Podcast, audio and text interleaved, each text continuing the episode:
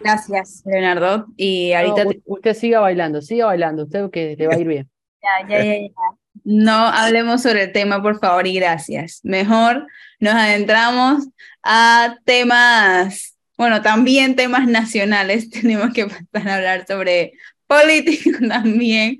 Y es que el día domingo 11 de junio, José Gabriel Carrizo vicepresidente de la República, fue el ganador de las elecciones primarias del Partido Revolucionario Democrático, exactamente a las 7.25 pm de la noche.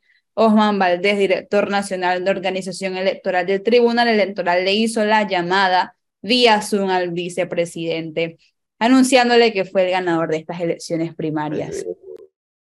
Entonces, tenemos también, hubo un discurso Leonardo nos comentaba que aproximadamente 45 minutos que tuvo en su sede, que fue el Salón Centenario en el Hotel Panamá, y estuvimos haciendo una cobertura especial. Para ahorita tenemos que adentrarnos a analizar todo este suceso, todo lo acontecido el 11 de junio y todo lo que ha pasado, bueno, pasó lunes y martes, pero ha, ha habido varias noticias impactantes que se pueden comentar acerca del tema de las elecciones. Está con nosotros Raúl Conte. Buenas tardes, ¿cómo te encuentras? Hola, buenas tardes, ¿cómo estás? Bien, ¿y tú? Yo me quedé, yo me quedé esperando, esperando verlo eh, en alguna parte de la cobertura del domingo porque yo dije, bueno, si estamos hablando de política, dentro, desapercibido se va a pasar por el Hotel Panamá el señor Raúl Conte Orman. Pero, pero, Raúl, ¿tú qué de qué parte del país eres? ¿De qué? De, de, país o del país? Porque país es un país. cuidado, ¿no? ¿De, qué parte del país eres? No, sí, de la, de la, de la capital. Bueno, vivo por. ¿Y, y, en, y, en, ¿Y en qué mesa votaste? La acabo en una cáscara. Yo, yo me quedé esperando, Orman, verlo por alguna, por el Salón Centenario, por algún lado, que aparezca por ahí, a escuchar qué decían, pero no, nos encontramos con un mensaje en la red social de Twitter analizando lo que pasaba, lo que pasó en esa jornada. Sí, no, Melissa no me invitó, fue su culpa en todo caso. Yo te la culpa de todo lo que pasa aquí, pues. Claramente, claramente. Pero sí, vimos tus comentarios en redes sociales y, y coméntanos un poco más para los que no te siguen qué, qué es lo que tú piensas de lo... En, en, Twitter había puesto algo, una comparativa de cómo fue la victoria de Nito Cortizo versus lo que se dio con Gabriel Carrizo, sin embargo, eh, con un poco más de tiempo y ya con un poco de cifras más oficiales. Em, obviamente lo más llamativo fue los votos en blanco, que ha sido pues lo que, sobre lo que se han analizado los resultados en general. Y en esto me fui a la página del tribunal a ver em, qué tan contundente es el dato y lo que me encontré para mí es demoledor. En las elecciones generales del 2019 hubo 2 millones 100 mil por ahí votos emitidos, de los cuales tuvimos en total 20 mil votos blancos. José Gabriel Carrizo en una elección en la que votaron 450 mil personas, hubo 42 mil votos blancos aproximadamente. Es decir, aproximadamente con el 30% menos de la, del total de la elección, José Gabriel Carrizo y el PRD dobló la cantidad de votos blancos de la elección del 2019. O sea, el, el, mensaje creo que de los copartidarios del PRD que fueron a votar, porque se les pidió que fueran a votar y votaron masivamente, para mí el mensaje fue sumamente contundente. Em, ahora, el mensaje no solamente fue, en mi opinión, a la cúpula actual, también hubo un mensaje durísimo a Cristiano Adames. Es decir, no quiero tal vez a la dirigencia actual, pero tampoco te quiero a ti. Prefiero votar blanco. O sea, si yo fuera el candidato que fuera, digamos, el opuesto o el, contrario de Gaby Carrizo, yo tampoco me llevaría esto como una victoria, también me llevaría un mensaje. Porque el voto blanco, y, y ojo, que no estoy contando con los votos nulos, porque los votos nulos fueron todavía 20 mil más. Solamente estoy contando los blancos porque voto blanco es voto de militancia. O sea, es de personas que fueron a votar y dijeron, no te quiero y no quiero a ninguno de los dos. Probablemente voy a votar por algún diputado, por algún representante, pero ninguno de ustedes dos me representa. Y por último, yo concluiría que la campaña del chicheme, del duro y del saos. Funcionó. Eh, exactamente. Funcionó para lo contrario de lo que esperaban. para exactamente lo contrario. Eh, para mí fue un mensaje sumamente contundente y, y, ahora la pregunta para mí es si van a poder darle la vuelta, porque, porque definitivamente una victoria ganaste, pero tienes un tufo como de, de sabes, de, de, tu triunfo en verano fue primero el que tú pensabas que iba a ser y segundo tampoco tienes el liderazgo que tú creas, crees tener. Porque con todo y que se sacó a la gente a votar, con todo y que tienes el Estado como si fuera concerta, los fondos de descentralización, la gente te votó en blanco. Raúl, eh, te doy la vuelta como el abogado del diablo. Ocurre que el PRD venía de una sequía de 10 años en la época de, Nito Cortizo. Pienso yo, de repente, si me pongo el papel de de cualquier PRD diría, bueno, es que teníamos que pelear y, obvio, la batalla era dura por tratar de sobrevivir y no quedar 15 años, porque creo que se hubieran muerto la mayoría si no regresaban, aunque sea oler la paila. Pero no será por eso que la votación fue tan dispareja, ahora estamos en gobierno y en aquella época habíamos estado fuera de la olla 10 años. De los 10 años de tiniebla, como le llamo yo, que sí. el PRD, 10 años en el desierto pagando por el... 10 años, años realmente solamente fuera de la presidencia, porque siempre han gobernado en la asamblea, ¿no? No, pero hubo gente, Raúl, que hay gente, y Orban lo sabe, yo no sé Leonardo y el resto, pero hay gente que de verdad, literalmente no trabajaron 10 años. 10 años no trabajaron. Pero no están trabajando en el gobierno. Yo, yo que rescato. No, dale, dale, dale, termina. Yo que rescato, yo rescato el, la estructura el PRD tiene teniendo la mejor estructura a la hora de, de, salir a votar, que esa es su mayor garantía. La estructura de sacar a gente a votar. Eso sí, 100%, 100%, o sea, sacaron 450 mil personas a votar, o sea, lo inevitable es que si convences a las otras personas de que voten por ti. No, no, pero, pero Raúl, Raúl, un momentito, un segundo. Eso, que dice Orman es una pieza fundamental para cualquier análisis político, para cualquiera. Lo que el PRD demostró, más allá de los votos obtenidos por Carrizo, más allá de los votos blancos y los votos nulos, más allá de eso, más allá de que quedó de segundo, tercero, cuarto, etcétera, lo que el PRD demostró una vez más que ninguna organización política tiene la estructura que tiene el PRD. Ninguna. Ni en movilización, ni en cantidad de candidatos, ni en conocimiento del mapa político. Ahora, y eso, eso es un factor clave para poder ganar una elección, pero no es el único. Y ahí es donde el PRD, como dijo Jorge Luis, se quedó 10 años fuera del poder, o dos periodos fuera del poder. Porque tú puedes tener toda esa maquinaria, pero si no tienes los votos necesarios para ganar, de nada te sirve la maquinaria, porque en política llegar de segundo y llegar de último es lo mismo. Entonces, sí hay que rescatar, independiente. Yo estoy viendo todos esos guarismos, como el que está haciendo Raúl, qué porcentaje con respecto a la anterior, eh, y, todos son válidos. Todos los argumentos, en mi opinión, son válidos. O todos los comentarios, Manuel, son válidos. Pero, reitero, o me adhiero a lo que dice Orman. Esa, esa maquinaria que vimos el domingo no la tiene más nadie en este país. Ojo, factor clave para ganar, pero no suficiente para ganar una elección nacional. Totalmente, totalmente. Es más, profe, ellos han perdido, ellos han la elección de Balbina la perdió con casi medio 500 mil votos y han ganado elecciones con el 30, 33%. O sea que al final, por eso yo decía, el, el, el problema de Gaby ahora, más que buscar los votos fuera, es buscar los votos dentro de su gente. No, siempre, sí, es que ahí es donde voy, o, lo que comentaba hace un momento también, o sea, sacaste 450 mil personas a votar. Si tú consigues convencer al menos a 150 más de los que ya convenciste en esta primaria, eres candidato a ganar, 100%. Y, la, y, ahí es donde está, o sea, sacaron la maquinaria a pasear también. Y ahí es donde, donde yo considero que habría que ver si logran darle la vuelta a el mensaje que, en mi opinión, se le envió a su dirigencia.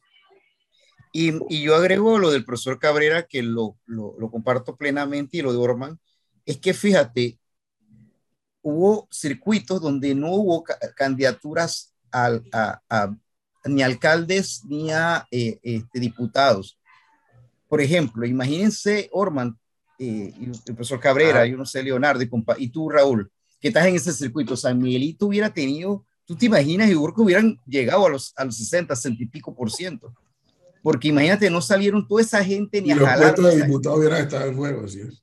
es. Hubieran salido mucho más gente a votar. Entonces, creo que eso, lo de los votos blancos, nulos, creo que hay un análisis, pero como decía esta mañana, que lo, lo, lo, también lo escuché muy bien cuando lo entrevistaban esta mañana, Rafael Mezquita decía, hey, no hubo, no hubo un voto de urna o una exit para decir a quién se le corresponde ese voto, porque yo desde mi perspectiva, y creo que lo dije el domingo y lo, lo mantengo todavía, esos votos nulos o blancos pudieran ser de la gente que Martín Torrijos, porque en la política todo se vale decir, hey, vayan y voten nulo, vayan y voten en blanco. Al final, mucha gente también cuestiona el liderazgo o no de, de, Pedro Miguel González, pero yo vuelvo y repito lo mismo que dije el domingo. Raúl, Pedro Miguel González se quedó solo completamente en el PRD, porque sus piezas a jugar, sus players a jugar, eran la doctora Rosario Turner y el señor Martín Torrijos, y ambos no están ya en la jugada dentro del PRD, sino en el Partido Popular. Y, y, la verdad que para lo que le quedó en el escenario al señor, no sé si lo comparten conmigo, al señor este, Pedro Miguel González tiró puñete, solo completamente, porque no le quedaba más maquinaria que mover. Les leo rápidamente dos comentarios que nos llegan aquí al canal de YouTube. Y nos dice Carlos Barrios, si contabilizan los votos blancos y nulos dentro del universo de todos los votos emitidos, la posición de Gaby es mucho menos sólida de lo que dicen ser. El supuesto liderazgo queda muy, quedó muy disminuido. Un error fue atacar a Martín el día de las primarias, le entregaron el protagonismo y salió muy beneficiado de ese proceso. Le da pie a quienes no apoyaron a Gaby si realmente deben irse con Martín. De los comentarios que nos llegan al canal de YouTube. En lo que yo creo, Raúl, no sé si el análisis que nos puede hacer es lo que hice Orman. O sea, y bueno, el profesor Cabrera lo, lo puntualizaba muy bien el domingo también. Y es que ya, la, ya el tema de Gaby Carrizo ya no se queda en el PRD. Ahora tiene que ir a fajarse los votos en la calle, a buscar los votos del panameño común y corriente, que creo, creo que siempre lo tuvo dentro bastante fácil dentro del PRD, pero creo que hacia afuera la cosa tiene otro, otra connotación muy distinta. Totalmente de acuerdo. Yo creo que va a tener que, él va a tener que salir a la calle a buscar su voto. ¿ok? Porque lo de adentro, verdaderamente, eh, el mensaje que se mandó con estos, estos votos en blanco fue bien contundente, ¿ok? Y digo, la gente salió, la gente fue, la gente fue por algún tipo de compromiso, pero una vez tú estés parado detrás de esa mampara, tú puedes poner lo que tú quieras. Ahora, ¿tú te imaginas, Luchín, que le hubieran dado los votos esos blancos a Calixto? bueno, ya. No, no, hombre, no Ya. Sí, pero, lo, pero no, ¿cuál tú crees que, yo en mi pregunta a Raúl es cuál tú crees que va a ser la cuál debería ser la estrategia de, del señor este, eh, Carrizo a partir de ayer? Yo lo que creo honestamente es que, o sea, yo buscaría los votos o, o seguiría o mantendría mi discurso con la gente de mi partido y vería que, o sea, me votaron en blanco, ok, tengo una maquinaria que si saco y logro que vote por mí, gano, de entendiendo la división del voto que va a haber. Uh -huh. ¿Qué puedo hacer para convencer a los que me faltan? ¿Por qué están Raúl, tú, tú vas a confiar en aquellos que votaron en blanco. No, no, no estoy diciendo, no, no, no estoy diciendo que en ellos. Creo que puedo convencerlos. No, Ahora, pero creo que, que dentro del PRD, Gaby, lo que tiene que convencer es a los que dirigen a esos. Claro. Porque, claro. porque, porque hey, el PRD termina súper dividido, súper dividido. Y se fortalece la figura de Martín porque esos que estaban en contra de, de, de Gaby, no se van ahí con Gaby. Van a buscar otra tolda. Y más que nada, el mensaje que envió Cristiano Adames eh, tras conocer el resultado y, el, y la carta que mandó en la jornada de hoy a través de sus redes sociales. Sí, la de hoy, que huele como a, a cambio de bando, ¿no? Sí. Es decir, todo eso lo que hace es eh, favorecer a la persona que creó la gran incógnita ayer en la tarde de qué iba a pasar, qué mensaje iba a mandar, y salió diciendo que por qué había regresado en respuesta a los comentarios que se habían forjado el domingo en la tarde por lo que la, yo lo sigo repitiendo aunque haya gente que me esté escribiendo a decirme que estoy muy equivocado, pero para mí el, el, el gran ganador de, de, esta elección primaria del PRD, para mí, aunque no haya participado, ha sido Martín Torrijos hasta ahora. Sí, yo, yo, yo también he, lo he visto bastante y también en, en, cierta forma lo comparto, aunque, aunque como digo, igual, igual creo que igual creo que hay un trabajo por delante que definitivamente tienen que hacerse desde la campaña de Gaby Carrizo. Cuando, cuando preguntan afuera, o sea, ¿qué tanto puede convencer a la gente de afuera? Es que eso es lo que yo personalmente no estoy tan seguro de cuánto puedes llegar a obtener desde fuera. Claro, caminas, convences, persuades, lo que quieras. En campaña todo es posible. Raúl, pero lo, quedo... por la no aceptación que tiene el gobierno, ¿no? Yo, yo, yo me quedo con lo que dijo Orman. Me quedo, Orman, me quedo con lo que dijo Rafael Mezquita esta mañana en Panamá en directo. El PRD está apostando a la división, a, a ganar Total. por un porcentaje Pero, mínimo la elección del 5 de mayo. Leo, es lo que, dice, es lo que dice Raúl. Desde el gobierno Raúl. Él, él, ya logró la base de una cantidad. Lo que dice Raúl es, a mí me, me también me, eso me quedaba en la mente porque los votos que sacó Gaby, más lo que pudiera sacar en general internamente el partido y agarrar un par de por allí, pone la pelea difícil si sí, hay varios partidos, hay varios candidatos en, de, la, en la papeleta. De la candidatura del Néstor Pérez Valladares, el, el PRD ha venido jugando a, a los números de, de tener a más de un candidato corriendo. Eso es. Exacto. Exactamente. Ellos, ellos ahorita mismo es Blackjack. Ellos ven cinco candidatos, tenemos que hacer 21 y yo tengo 18, me planto, a ver qué pasa. Así han ganado y han perdido. Uh -huh. sí. Exacto. O sea, yo, yo, la apuesta. yo sí creo que, como bien comentan, o sea, la división interna del PRD es evidente. Y creo que eso fue lo que, que una de las cosas que quedan en manifiesto. Sin embargo, creo eh, que el discurso de Gaby Carrizo, yo, no, yo personalmente no creo que cambie. Yo creo que va a seguir apostando a hey, si nos unimos todos nosotros, PRD, ganamos. Ganamos. Claro. Lo que donde no tiene que meter la cabeza a Gaby es en las comarcas. Ahí va a recibir cachetada. por eso te digo, por eso te digo, pero yo no le veo, yo no le veo a Gaby el, el, el músculo para sentarse con un Pedro Miguel a convencerlo. Sí. No le veo el peso para sentarse con Cristiano y mira, ya pasó el asunto. Bueno, no le veo el peso. Orman, Orman, la pregunta es convencerlos de qué. Exacto. De que, o sea, de qué de que se unan a su, que se unan a su, a su propuesta. Pero ¿qué vas a ceder tú? Ah, bueno, ya son otros 200 pesos, pero, pero ni cediendo, ni que él diga, bueno, yo vamos a hacer esto, y ustedes van a hacer esto cuando ganemos esto. Yo no le veo el peso político a Gaby a decirle a Pedro Miguel o decirle a Cristiano. Hey, bueno, por eso mismo te digo, Orman, por eso mismo te digo, convencerlo para qué. Porque es que cuando tú, cuando uno que en una primaria, hasta en un congreso, cuando el que gana le tira el puente de plata al que pierde para decir ahí súmate, es porque, no es porque nada más le tira el puente de plata así que dale, dale, ve, llega. No, no. Y más aún si es adversario, pues siente que tiene, no la mitad del partido, pero que tiene un porcentaje por más pequeño que fuere. No, no, pero espérate, pero es que sobre la base de qué yo te voy a apoyar, sobre la base de que ganaste ya. No, así no es la política. O sea, José Gabriel Carrizo tendría que eh, articular una propuesta que lograra convencer a Pedro Miguel que hey, todo lo que tú dijiste no es que estuvo mal, pero mira, lo vamos a hacer de esta otra manera. Ya Aunque yo, yo con, no sé si con Pedro Miguel, eh, porque ¿cuántos votos fue que sacó al final? Como, como 8 mil. O sea, yo, yo creo que el liderazgo de Pedro Miguel está sumamente desgastado. O sea, ha perdido, la, ha perdido elección tras elección. Y esta de última apabullantemente. Sí. Entonces, no sé, o sea, también si, si tuviera del lado de, de, de Gaby, eh, pensando como, como siempre dice Jorge, como va el diablo, eh, yo no sé si tanto con, con, Pedro Miguel, porque no sé cuánto me puede sumar, de, porque cada, de, de, nuevo, cada elección en la que ha competido ha perdido de forma abultada.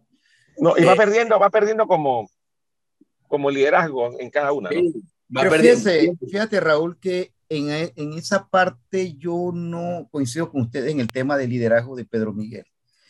Primero porque, vuelvo y les digo, yo creo que la fuerza de Pedro Miguel ya no está dentro del PRD. Esa es mi teoría del día uno. La fuerza de Pedro Miguel ya no está dentro del PRD. Él se mantiene porque es un tipo institucional, pero su fuerza política, su base política ya no está dentro del PRD. Uno, ¿Y, dónde, dónde, la ves? ¿Dónde está? Ajá, creo ¿dónde? que creo que mucha de esa base de Pedro Miguel, porque cuando él de, decidió crear la fuerza torrijista, su fuerza y su impulso era eh, elevarse con Martín Torrijos y con la doctora Roxana eh, este, Turner. Estando, no estando ellos ahí, ¿quién le queda a, a, Pedro Miguel González? ¿Qué es lo que le queda a Pedro Miguel González? Entonces, vuelvo y les digo, yo creo eso, que... Para... Pero eso que estás diciendo en este momento no tiene nada que ver con lo que tú dices, que él tiene un liderazgo afuera del PRD. No, dentro del PRD para mí lo tiene dentro del PRD. Yo no lo discuto porque... bien lejos.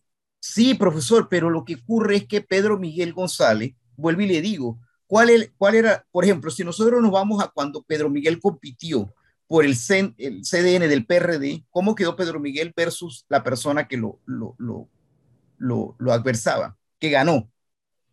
La, todos lo vimos, que la presencia tanto de la doctora Roxana, eh, ¿cómo es que se llama? Turner como el, el señor Rosario Pedro Turner. A Rosario Turner no hicieron una mala presentación, pese a que tenían igualito que aquí todo el escenario para perder, todo el escenario para que les dieran una derrota enorme. No, no, no, yo, lo, yo lo que... No, estás perdiendo de vista un elemento muy sutil, y es que el grupo de diputados que iba con, con no me acuerdo quién Cristiano. Era, no tenían a última hora, como Carrizo se le, se le fue, no tenían candidato. Eso porque es cierto. del otro lado le sacaron a Rubén de León. Y ellos quedaron sin candidato. Entonces a ellos no les quedó otra que meterle los votos.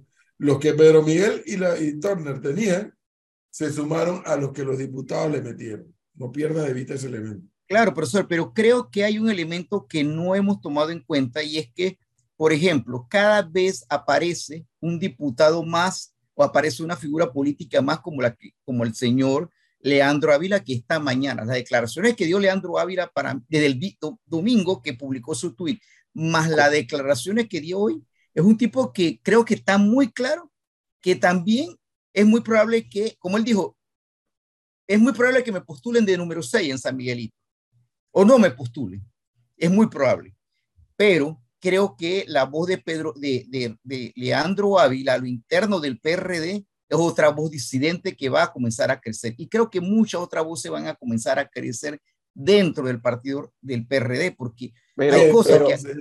Esa disidencia. Entonces vendrá o un problema. Usted dirá que van a cruzar la calle, es lo que usted quiere decir. No, no, yo no digo que van a cruzar la calle, pero lo sí, que hablamos que... el domingo, profe, no, el no, domingo que, Jorge, los que, que pierden el domingo posiblemente van a ganar en el 2024. Sí, ya, el partido. Que son disidentes, entonces tienen que irse para el otro lado. Exacto. No, no, no, vamos a cruzar. No, vamos a cruzar con Pedro Miguel y con Vamos Cristiano. a escuchar el análisis de Raúl para cerrar el tema, por favor. Decíamos de, de, lo que comentaba Jorge. Sí, sobre lo que estaba hablando Jorge para poder darle la conclusión al, al tema primarias PRD y cómo ve el futuro de, de este tema. Yo, yo creo que, que, desde el CEN del PRD eh, hay un mensaje muy claro en contra de quién ahora es su rival, cosa que también para mí fue un error porque le dieron la relevancia en plena elección, como comentaba eh, la persona que le escribió a Melissa en el chat. Eh, y también creo, creo que todos esos liderazgos a los que le llamaron disidentes, para mí no tienen la fuerza para competirle. Y es que, y es que son los propios diputados los que están ahorita mismo manejando el partido.